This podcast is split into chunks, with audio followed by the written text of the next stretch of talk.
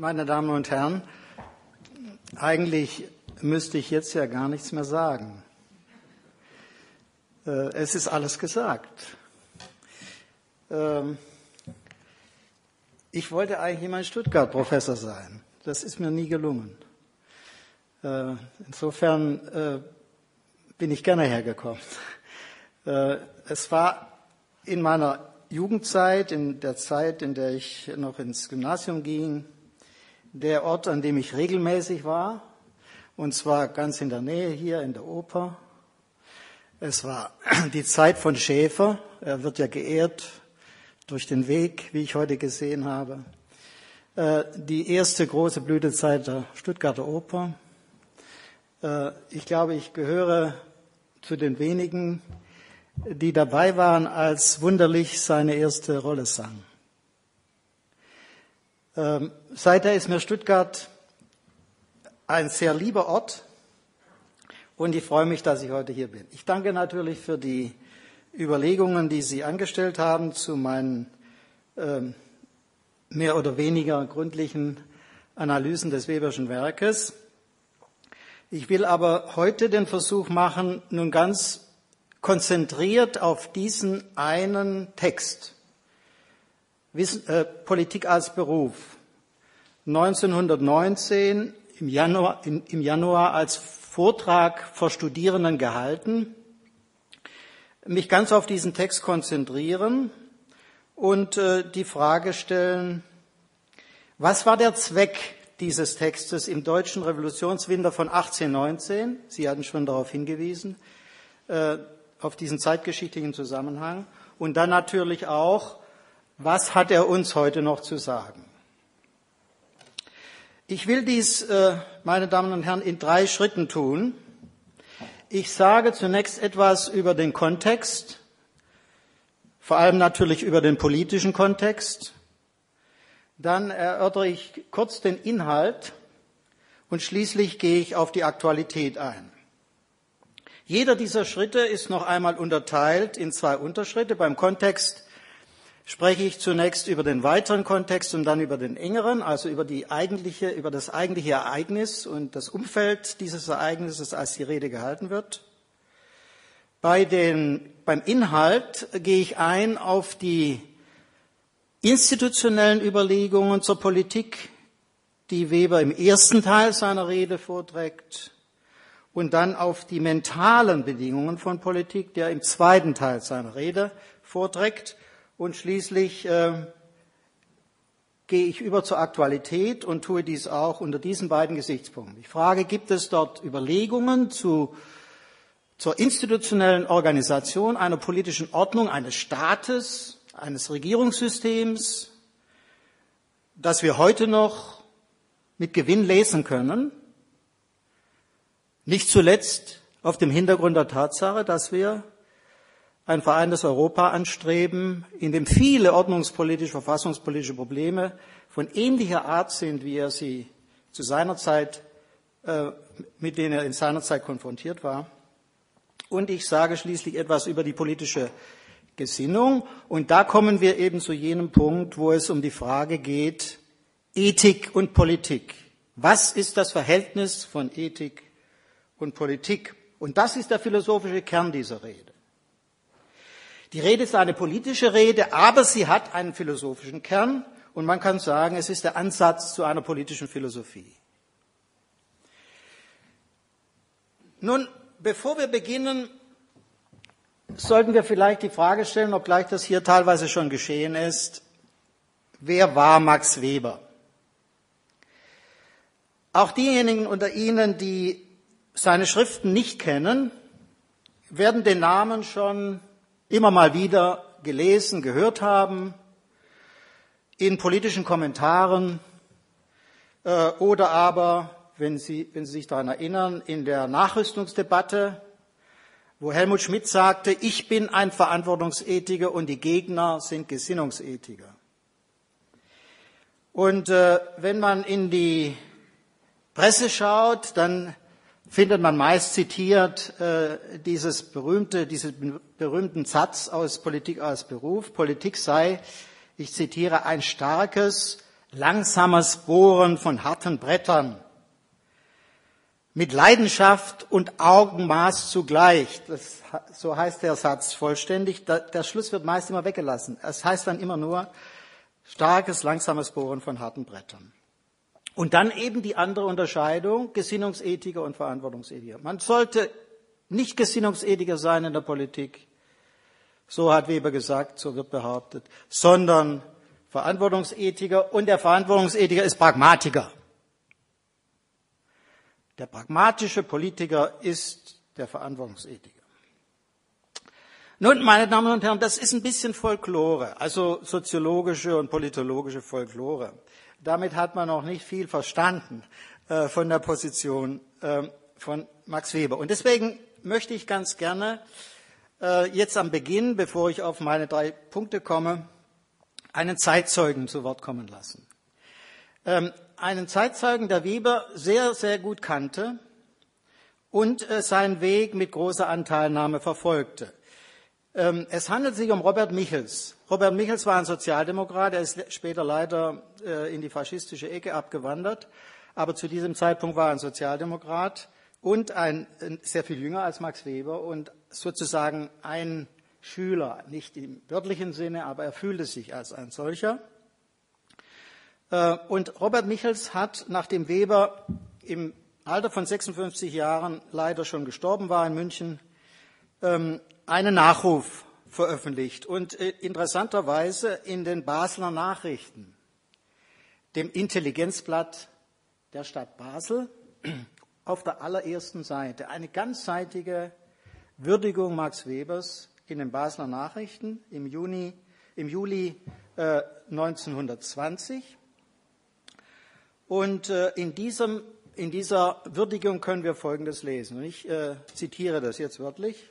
Ich finde das nämlich sehr äh, eindrucksvoll insgesamt.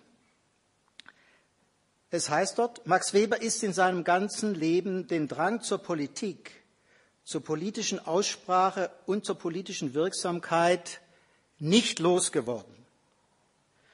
Von ganz rechtsnationalistischen Gesichtspunkten mit stark nationalistischem Einschlag ausgehend, hat er sich allmählich unter dem Einfluss der politischen Fehler und der ihn stark erregenden nationalen Verantwortungslosigkeit in der inneren Politik Deutschlands immer mehr nach links entwickelt, bis er zu einem der politischen Mitstreiter der Frankfurter Zeitung wurde. Die Frankfurter Zeitung, das war eine berühmte Zeitung, Vorläufer der Frankfurter Allgemeinen Zeitung, politisch mit ihr nicht auf einer Linie. Frankfurter Zeitung. Dementsprechend wandelte sich seine Stellung zur Sozialdemokratie, die er zunächst völlig ablehnte der aber schließlich in wichtigen Fragen der Gegenwartspolitik beipflichtete. Und dann heißt es weiter, nach dem Krieg wurde Max Weber zu einem überzeugten Republikaner.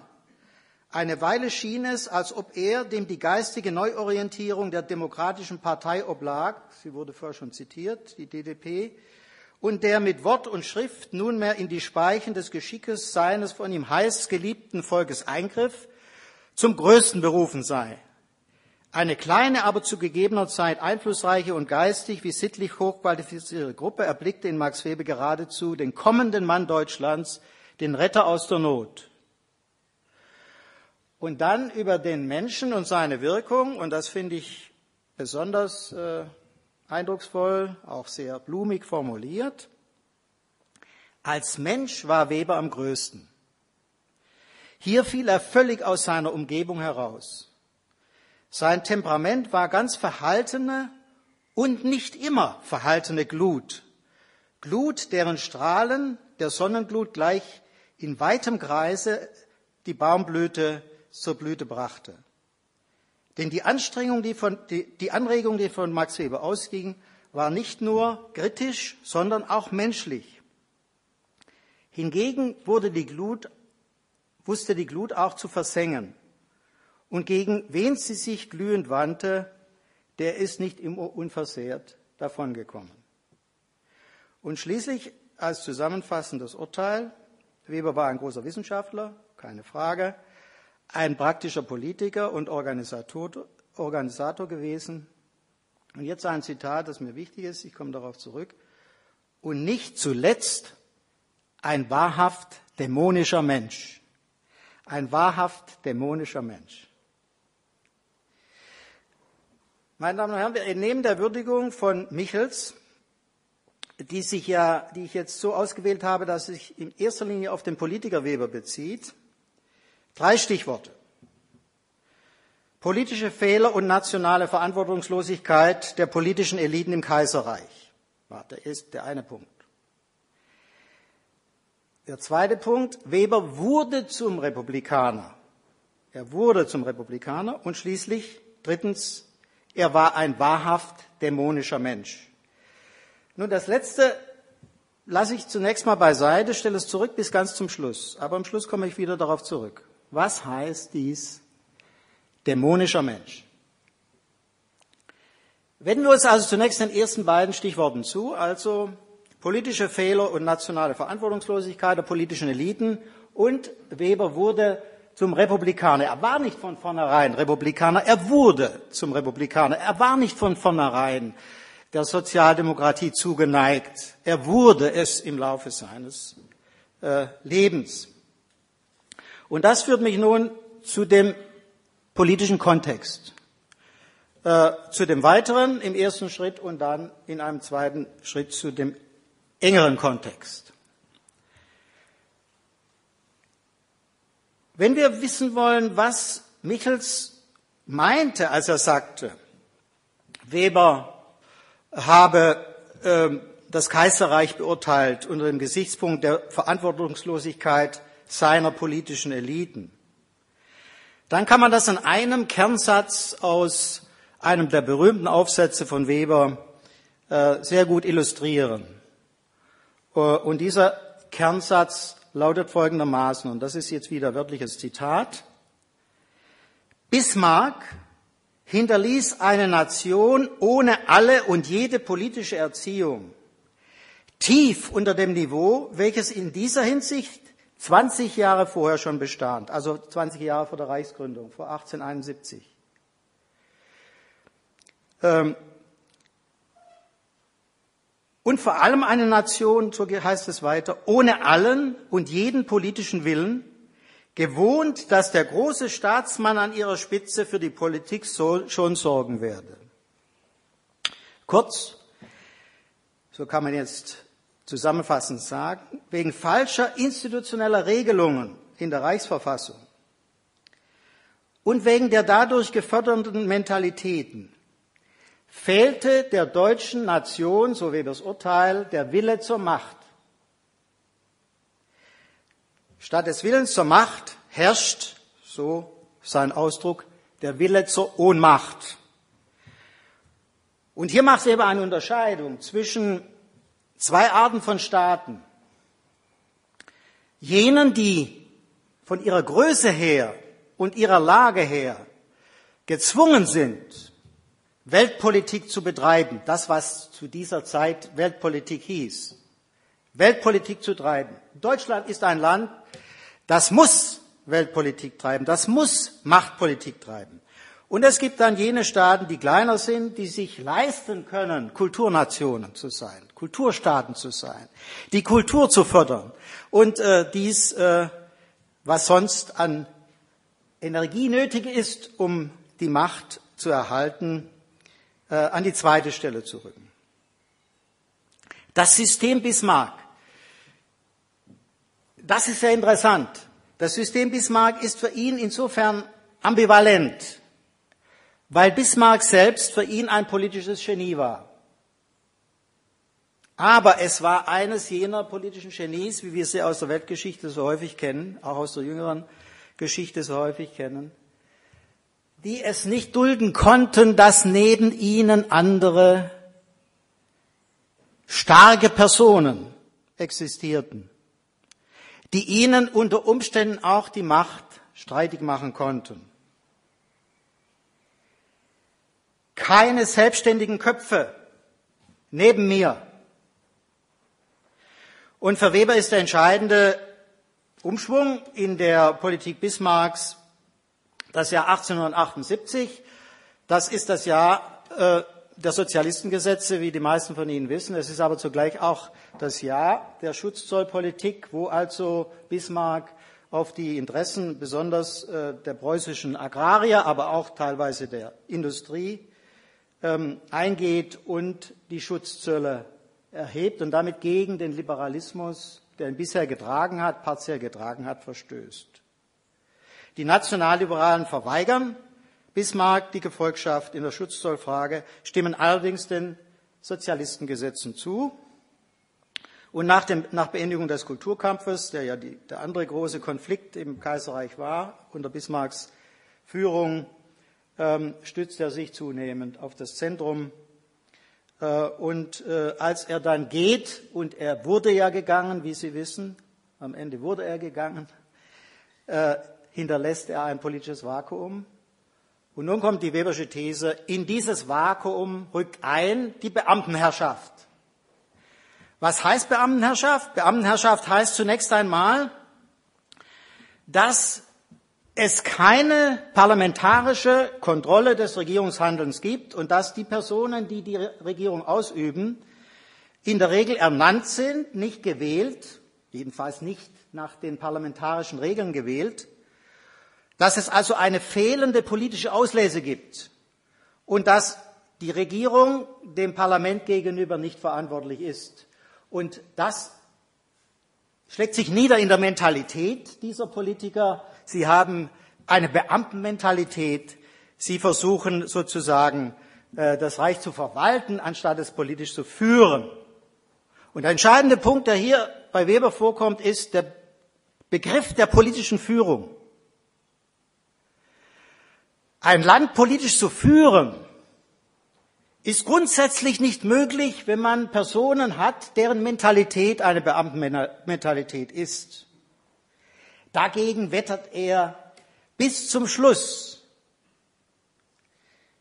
Denn Politik ist Machtkampf, Kampf um, ähm, um Machtanteile, um Machterhaltung, um Machterweiterung. Es ist Kampf um Interessen, Durchsetzung von Interessen. Und es ist deshalb ein Kampf, den man vergleichen kann mit einem, Schlacht, mit einem Schlachtfeld. Nur ist es kein Schlachtfeld, auf dem Schwerter geschwungen werden, sondern Worte. Es muss mit Worten ge gekämpft werden. Im Wahlkampf muss mit Worten gekämpft werden. Im Parlament muss mit Worten gekämpft werden. Und diese Art von Auslese politischer Führer, dafür fehlten die institutionellen Voraussetzungen.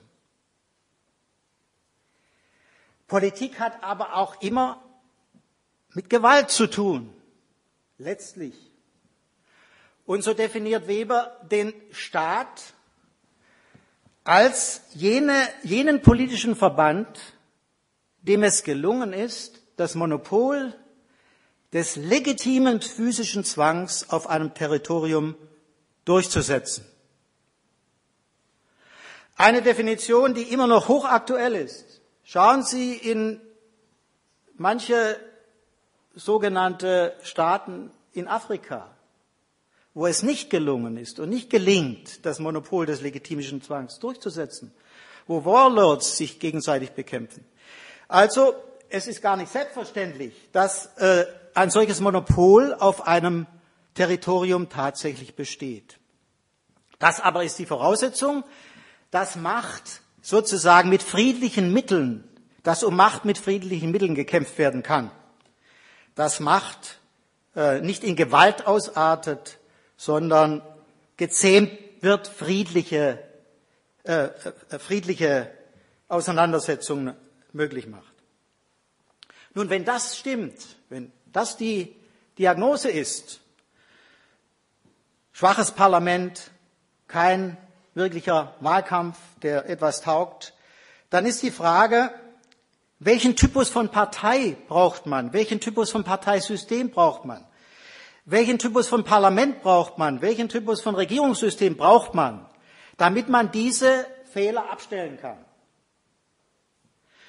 Und hier, und das ist in der Rede ganz schön ausgeführt, nicht nur hier, aber jedenfalls in der Rede auch, und hier ist Weber nun der Meinung, dass man folgende begrifflichen Unterscheidungen äh, sinnvollerweise nutzen sollte, um faktische Verhältnisse zu beschreiben. Wenn wir uns die Parteien ansehen, dann haben wir zwei Arten von Parteien. Wir haben die Honoratiorenparteien, das ist in seiner Zeit noch sehr vogue, wo im Grunde die Parteimitglieder die Parteiarbeit nebenamtlich leisten.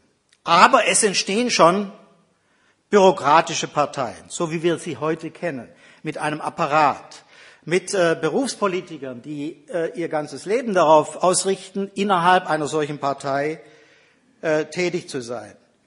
Und von diesen Parteien gibt es nun wiederum zwei Arten, und das ist für ihn ganz wichtig. Es gibt solche, und die sind besonders in Amerika zu seiner Zeit und bis heute natürlich immer noch vorhanden, äh, die nennt er Patronageparteien, also Parteien, die den Machtkampf führen, um dann hinterher die Ämter unter sich verteilen zu können.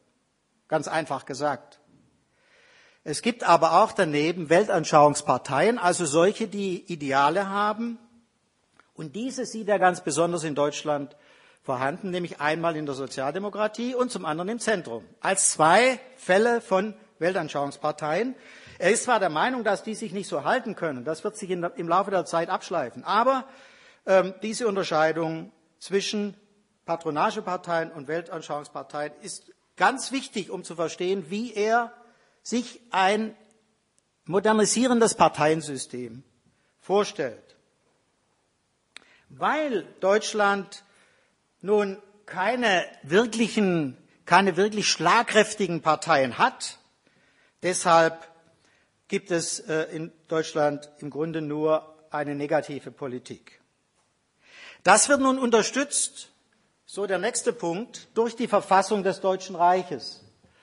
Äh, wenn man so will, die Verfassung, die Bismarck ähm, äh, dem, dem, Reich sozusagen verordnet hat. Und dieses, diese Verfassung war ein Bund der Fürsten von oben sozusagen oktroyiert mit einem starken Bundesrat und der Sonderstellung Preußens.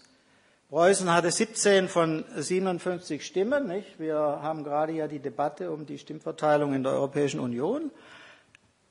Nicht? Wer, wie groß soll das Land sein, das so und so viele Stimmen bekommt? Was sind die Kriterien? Damals war es Preußen, das eine sehr starke Stellung hatte. Und äh, diesem Bundesrat, der von Preußen dominiert war, äh, im Wesentlichen von Preußen dominiert war, äh, stand ein schwacher Reichstag gegenüber. Äh, in den Reichstag, Im Reichstag gab es zwar schon das gleiche Wahlrecht, in Preußen aber immer noch das Dreiklassenwahlrecht. In der Regel war der Reichskanzler preußischer Ministerpräsident. In der Regel. Vom Kaiser ernannt. Und, in so, und die, die Minister, die er in sein, in sein Kabinett berief, waren auf ähnliche Weise bestellt. Also der Reichstag schwach, kein arbeitendes Parlament, kein Ort der politischen Führerauslese, fähig nur zu negativer Politik. Deshalb Webers Forderung schon sehr früh, schon nach der Jahrhundertwende, also ab 1905 folgende. Parlamentarisierung der Reichsverfassung. Parlamentarisierung der Reichsverfassung und das heißt Weiterentwicklung des, wie er es nennt, Scheinkonstitutionalismus zu einer echten parlamentarischen Monarchie. Nun, Weber ist der Meinung, das sei eben nicht zufällig, dass in einer solchen Konstellation, in der solche Entwicklungen fehlen, riesige Fehler gemacht werden. Innenpolitisch, aber vor allen Dingen außenpolitisch. Und diese Fehler beginnen im Grunde mit dem Kriegs, mit dem Kriegseintritt, also mit der Julikrise von 1914. Und sie setzen sich dann während des Krieges fort durch den Überfall auf, auf Belgien den Weber abgelehnt hat, durch den unbeschränkten U-Boot-Krieg, der dazu führt, dass Amerika in den äh, Krieg eintritt, und schließlich durch den Frieden von Brest-Litovsk äh, im Frühjahr 18, der kein Verständigungsfrieden war, sondern ein Gewaltfrieden. Und zwar von Deutschland aus. Kein Verständigungsfrieden. Auf den Begriff komme ich noch zurück. Und das führt zu einer Situation, 19, wenn er die, also die Rede hält, wo sich ihm nun wirklich die politischen Horizonte verdüstert haben. Und in der Rede hören wir folgenden Satz. Nicht das Blühen des Sommers liegt vor uns, sondern zunächst eine Polarnacht eisiger Finsternis und Härte. Denn, und jetzt kommt die innere, die engere, äh, der innere, engere Kontext. In der Zwischenzeit war der Krieg verloren. Der Waffenstillstand war geschlossen. Das, die Monarchie gestürzt. Der Kaiser ist abgehauen, nicht? ist geflohen. Äh, in Berlin regiert der Rat der Volksbeauftragten am 9. November. Zehn Millionen Tote, 20 Millionen Verletzte, sechs Millionen Gefangene. Der Sachschaden wurde auf 950 Milliarden Goldmark geschätzt. Deutschland am Boden, ökonomisch zerstört und natürlich auch politisch. Und man muss sich diese revolutionäre, offene, schwierige Situation vorstellen, wenn man die Rede verstehen will. Sie ist auf dem Hintergrund dieser Konstellation gesprochen. Und es ist die Frage, was ist Deutschlands zukünftige Staatsform? Wie soll denn unsere politische Ordnung aussehen? Ist ja alles, alles unklar in der Situation. Es gibt Räte, nicht die Räterepublik. Aber das kann es ja nicht sein. Es muss ja irgendwie äh, weitergehen. Und vor allen Dingen, was ist die internationale Position Deutschlands? Von Österreich reden wir jetzt nicht, also Deutschlands nach diesem verlorenen Krieg. Und jetzt kommt der zweite Satz von Michels, nicht? Er wurde zum Republikaner. Ja, er wurde jetzt zum, zum bekennenden Republikaner, und zwar zum Vertreter einer föderativen Republik mit dem Reichstag im Zentrum. Und außenpolitisch strebt er immer noch, obgleich die Situation sich sehr verschlechtert hat, einen Verständigungsfrieden an mit anderen zusammen. Ein Verständigungsfrieden, der nur dann möglich ist, wenn man die Kriegsursache nicht moralisiert, wenn man die Staatsform, die man möchte, selbst bestimmen kann, nicht von außen oktroyiert bekommt, wenn man die territoriale Integrität Deutschlands nicht zerstört, wenn man zwar demilitarisiert, aber immer noch das Recht auf Selbstverteidigung behält und wenn man die Wirtschaftskraft nicht durch unmäßige Reparationen zugrunde richtet. Nun kommt hinzu an dieser Stelle, und das ist äh, sehr wichtig, weil in der Rede dauernd darauf Bezug genommen wird, dass in München also jetzt nicht in Berlin, sondern in München, ähm, eine gewisse Sonderentwicklung insofern stattgefunden hat, als noch vor dem 9. November, nämlich am 7. und 8. November, ähm, Eisner äh, die Macht ergreift. Kurt Eisner, ein äh, Vertreter der USPD, der unabhängigen Sozialdemokraten, die hatten sich ja 17 von den Mehrheitssozialdemokraten äh, abgespalten. Und dieser Eisner hat nun in sein beruft nun in sein Kabinett als Finanzminister den Edgar Jaffe. Edgar Jaffe ist ein alter Weber Bekannter. Mit ihm zusammen hat er das Archiv für Sozialwissenschaften und Sozialpolitik herausgegeben. Und es kommt noch sozusagen erschwerend hinzu, Weber soll an die Münchner Universität berufen werden, und zwar als Nachfolger von Brentano, einem berühmten Nationalökonom.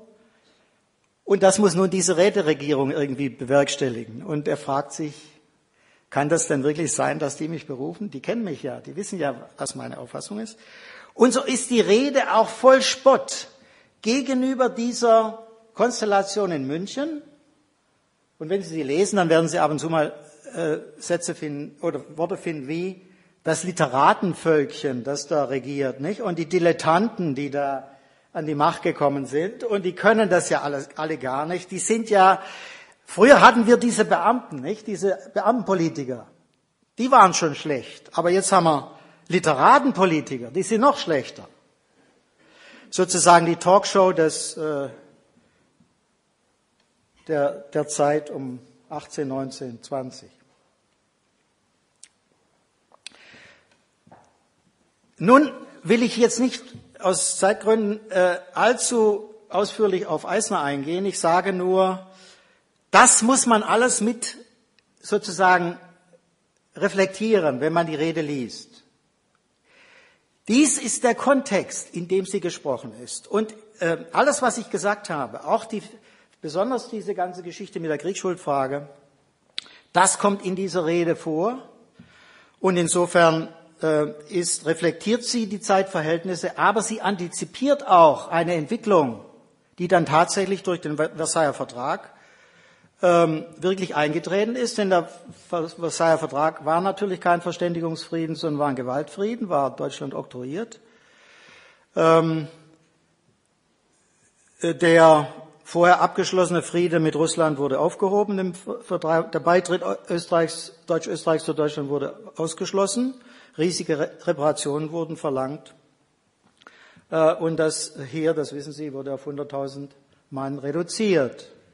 Und äh, dieser Friede war kein sehr glücklicher Friede. Er hat sozusagen den Keim für folgende Auseinandersetzungen bereits in sich getragen. Das sah Weber ganz klar.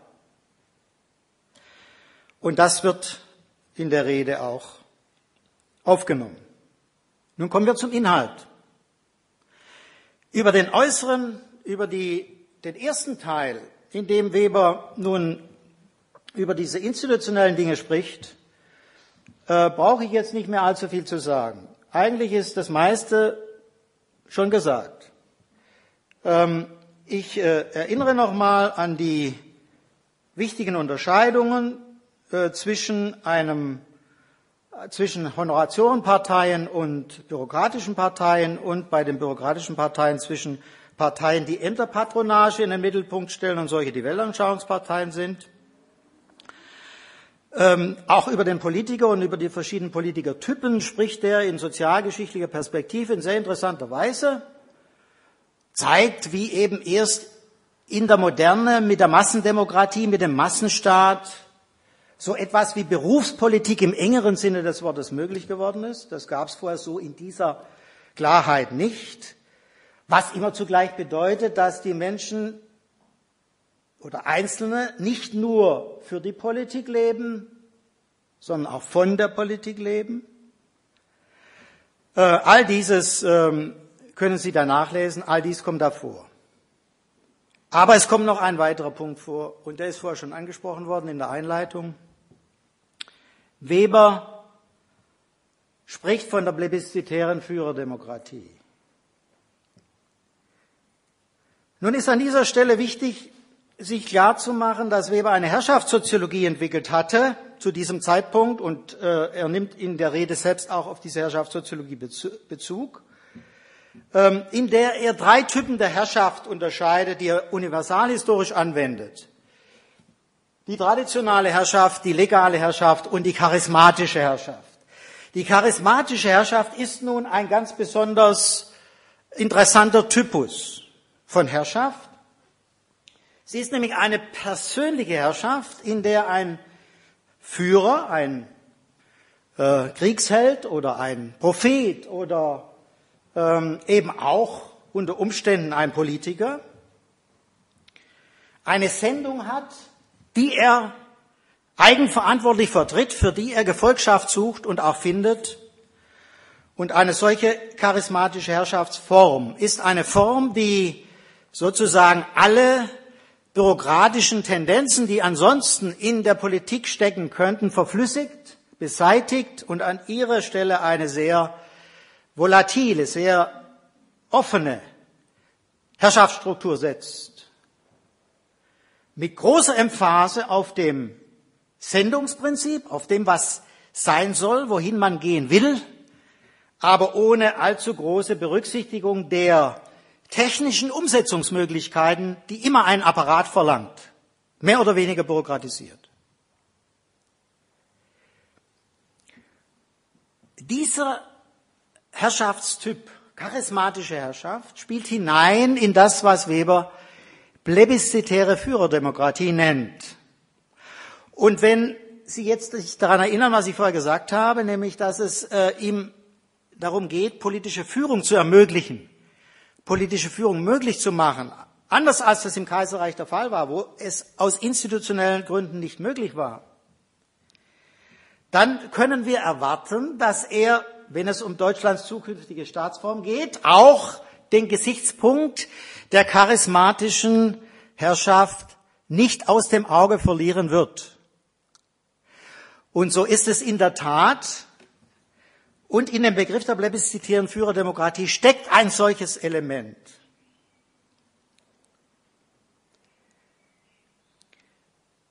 Nun ist aber dies nicht so sehr entscheidend, sondern entscheidend ist eigentlich, was im zweiten Teil der Rede entwickelt wird. Und äh, vielleicht gebe ich Ihnen doch jetzt an dieser Stelle einen Eindruck von der,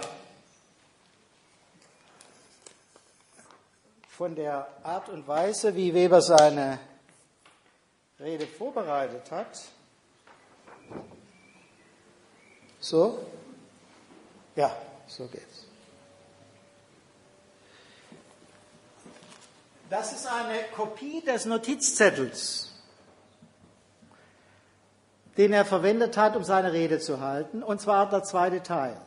Und Sie sehen hier, da oben steht etwas mit etwas äh, hervorgehoben, Ethik, Politik. Ethik, Politik. Das Interessante ist übrigens auch, dass dieser, dieser zweite Teil der Rede ist äh, so auf vier Zettelchen so durchgeschrieben, ohne äh, Zusätze. Ich zeige Ihnen jetzt mal den ersten auch noch, das muss ich jetzt dann doch tun.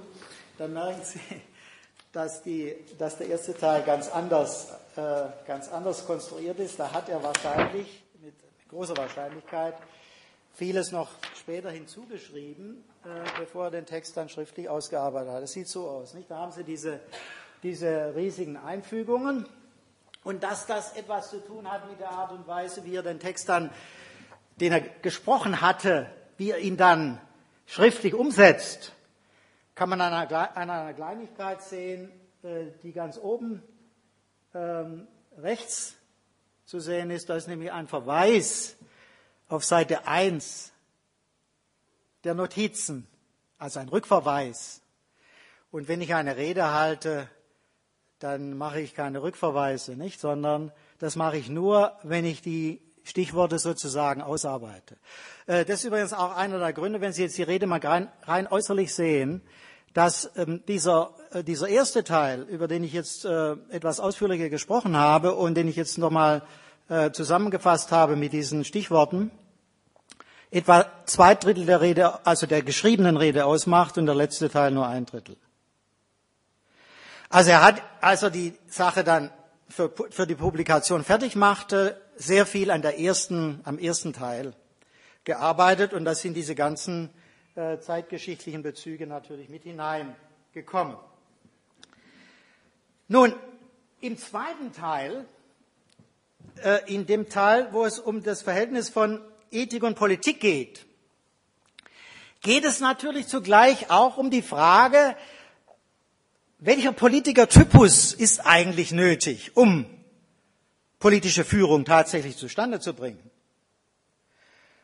Und zwei von diesen Typen haben wir ja schon kennengelernt, nicht? Den Beamtenpolitiker, der kam für Weber natürlich nicht in Frage. Den Literatenpolitiker, der kam auch für ihn nicht in Frage. Aber jetzt kommt ein dritter Typus ins Spiel und den nennt Weber den Glaubenskämpfer.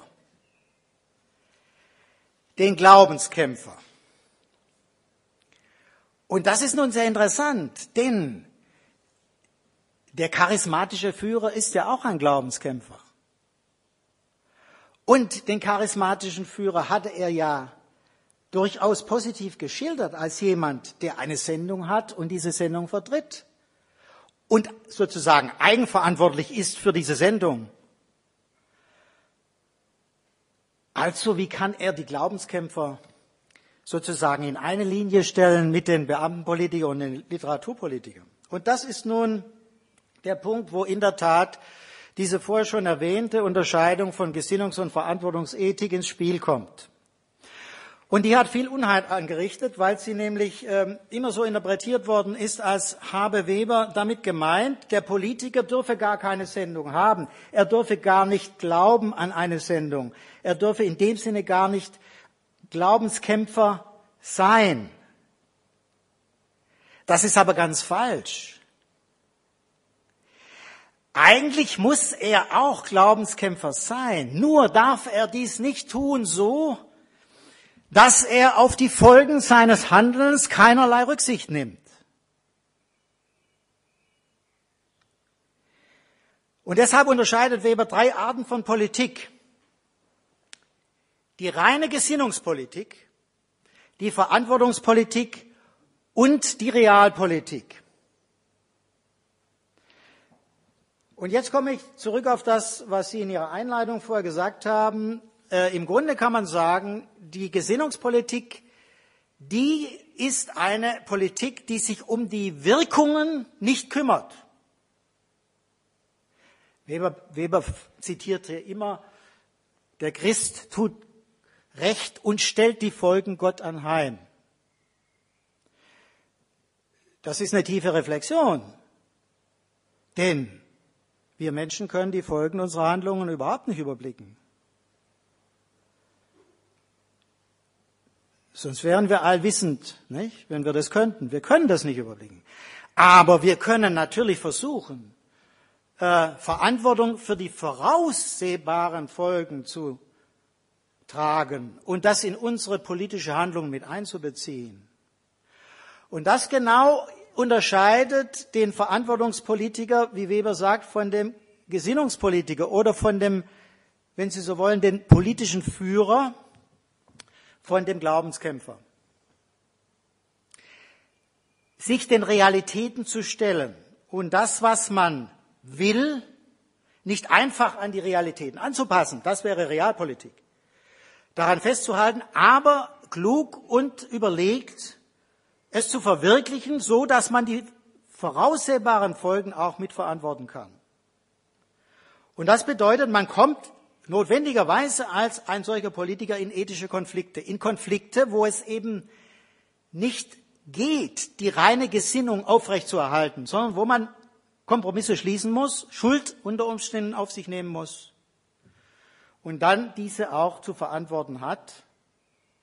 Und deswegen ist für Weber der Politiker eigentlich die Figur, die bereit ist, für eine Sache einzustehen, auch gegen Widerstand einzustehen, aber dabei die Realität nicht aus dem Auge zu verlieren und dann, wenn es scheitert, nicht am Amt zu kleben, sondern in der Tat zurückzutreten. Bismarck nannte das die Kleber, die in ihren Ämtern bleiben, nicht auch wenn, wenn, äh, wenn eigentlich alles dagegen spricht.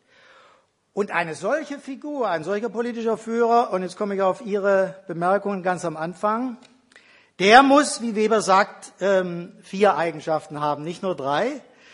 Er muss Leidenschaft haben, er muss Verantwortungsgefühl entwickelt haben und er muss Augenmaß besitzen. Aber, meine Damen und Herren, er muss auch den Willen zur Macht haben. Er muss auch die Macht wollen für die Zwecke, die er für richtig hält. Nun, in einer Revolutionszeit, in der sich Weber befindet, sprießen die Glaubenskämpfer wie Pilze aus dem Boden.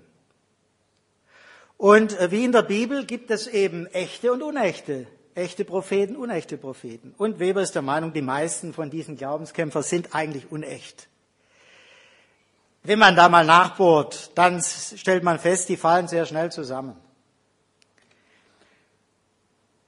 Sind es aber echte Glaubenskämpfer, dann hat er Achtung vor diesen. wenn er sie auch nicht für, möglich, für, für, für ähm, geeignet hält, äh, einen Machtstaat politisch zu führen. Was heißt dann, was heißt dann äh, plebiszitäre Führerdemokratie? Plebiszitäre Führerdemokratie heißt, ein charismatisches Element institutionell zu ermöglichen im Rahmen eines legalen Herrschaftstyps. Im Namen, man könnte auch sagen, im, im Namen eines Rechtsstaats, einer rechtsstaatlichen Ordnung. Ein charismatisches Element zu ermöglichen. Nun, meine Damen und Herren, sind wir eigentlich schon bei der Aktualität der Rede. Äh, denn wir können uns natürlich fragen, ist das alles, ist das alles veraltet oder sind da Überlegungen im Spiele, die wir auch durchaus heute noch erwägen könnten? Trotz der enormen Distanz, die uns trennt von dieser Zeit, überlegen Sie, was in der Zwischenzeit passiert ist. Phänomene, die Weber auch noch, auch nicht im geringsten vor Augen gestanden haben. Totalitarismus, ein Phänomen, das, für, das ihm unbekannt war. Die Revolution des Atomkerns mit der nuklearen Bedrohung, Selbstzerstörung der Welt. Die Revolution des Zellkerns mit der Möglichkeit, das Erbgut zu manipulieren. Die Revolution der Kommunikation. Das sind alles dramatische Revolutionen, die uns heute in eine völlig andere Welt setzen, als es die war, die Weber vor sich hatte. Und das sind nur einige Gesichtspunkte, die man da nennen kann. Dennoch, meine Damen und Herren, bei Fragen der Staatsform und der Regierungsform und bei Fragen der Tugend in der Politik gibt es so viel Alternativen nicht, so viel Fortschritt auch nicht. Es gibt eine begrenzte Anzahl von Möglichkeiten.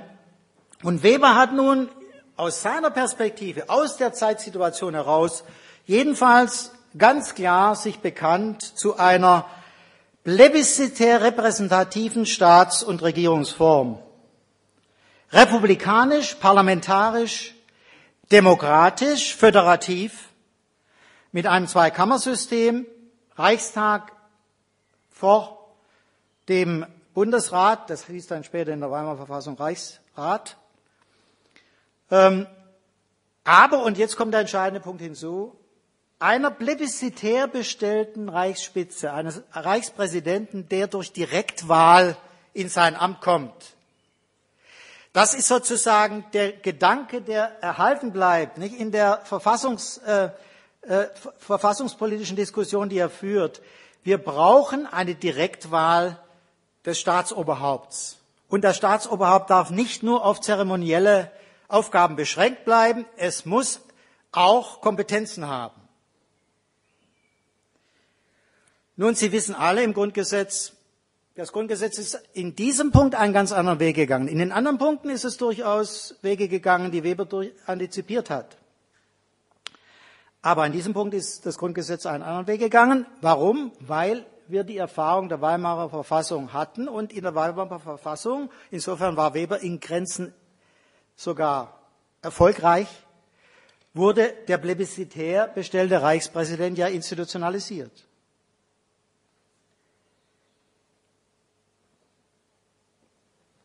Aber wichtiger scheint mir für unsere Diskussion zu sein, dass die Beschreibung des politischen Führers, wie ich sie vorher versucht habe, also Sachlichkeit, Verantwortlichkeit, Augenmaß, eine Verbindung von idealistischen mit pragmatischen Elementen, so würde ich das formulieren. Nicht? Die Verantwortungspolitik ist die Verbindung von idealistischen mit pragmatischen Elementen, dass dies nach wie vor eine gute Beschreibung ist dessen, was wir einen politischen Führer nennen können. Nun lassen Sie mich zum Schluss zurückkommen auf das dritte Stichwort, das ich am Anfang bei Michels ähm, gefunden habe. Und das dritte Stichwort hieß Dämon. Und Weber sagt tatsächlich auch in dieser Rede, derjenige, der ein politischer Führer sein will, der muss eine Sache vertreten, eine überpersönliche Sache vertreten, die muss er eigenverantwortlich vertreten, er muss dafür einstehen. Und dies ist entweder ein Gott für ihn oder ein Dämon. Gott oder Dämon, so formuliert er. Und nur wer einem Gott oder einem Dämon folgt, der hat letztlich den Beruf zur Politik. Letztlich den Beruf zur Politik. Nun könnte man sagen, naja, also der Dämon, der Gott, das würden wir ja noch vielleicht verstehen, nicht? Also, aber der, der Dämon, warum soll man einem Teufel folgen, nicht? Der, ähm, äh, der mir sozusagen den, den Weg vorschreibt, den ich, zu, den ich zu, beschreiben, zu beschreiten habe. Da ist mal, meine Damen und Herren, in der Literatur immer wieder ein Missverständnis aufgetreten, und zwar ein Missverständnis, das zu tun hat mit diesem Begriff des Dämon. Denn Dämon heißt natürlich nicht Teufel hier, sondern Dämon ist einmal eine Referenz an das Daimonion von Sokrates. Sokrates folgt seinem Dämon und deshalb wird er vergiftet. Er folgt seiner Sache und nur ihr und deshalb stirbt er. Und Dämon heißt für jemand, der in der Welt von Goethe groß geworden ist, und das war diese Generation, sie ist mit Goethe groß geworden, natürlich eine Reminiszenz an die Urworte Orphisch von Goethe.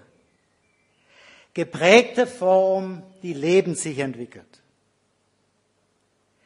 Persönlichkeit, das muss der Politiker sein.